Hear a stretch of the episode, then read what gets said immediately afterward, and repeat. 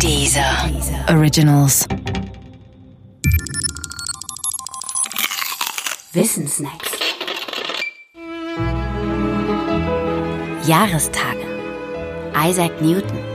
Isaac Newton gilt als einer der größten Wissenschaftler aller Zeiten.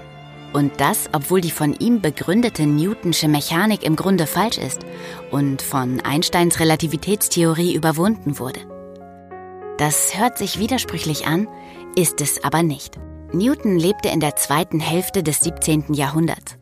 Damals gab es noch keine eigenen wissenschaftlichen Disziplinen, also keine Physik und keine Chemie. Alles firmierte unter dem Namen Philosophie.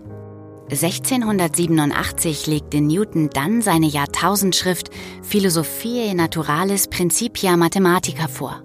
Auf Deutsch bedeutet das die mathematischen Prinzipien der Naturphilosophie.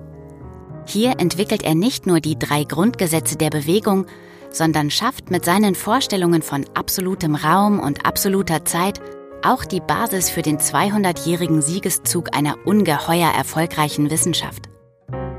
Der Physik. Newton gilt zu Recht als ihr Begründer. Der Erfolg seiner Theorie hat viele Gründe. Erstens ist sie perfekt im Kleinen, also zur Beschreibung von Naturvorgängen, in denen die betrachteten Geschwindigkeiten klein sind.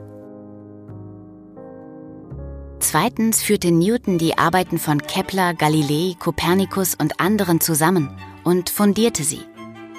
Drittens war für ihn der Anwendungsbereich der Physik universell. Er unterschied nicht mehr wie Aristoteles zwischen einer Physik, die im Bereich unterhalb des Mondes galt, und einer für den Bereich jenseits des Mondes. Viertens aber war vor allem sein Blick auf Bewegungsphänomene stilbildend für die Wissenschaften schlechthin. Er betrachtete eine Bewegung nämlich nicht als einfach da, als gegeben, sondern als Zusammensetzung einer idealisierten Bewegung und einer Störung dieser idealisierten Bewegung durch die tatsächlichen Umstände. Das ist ein Ding, das muss man erst einmal tun.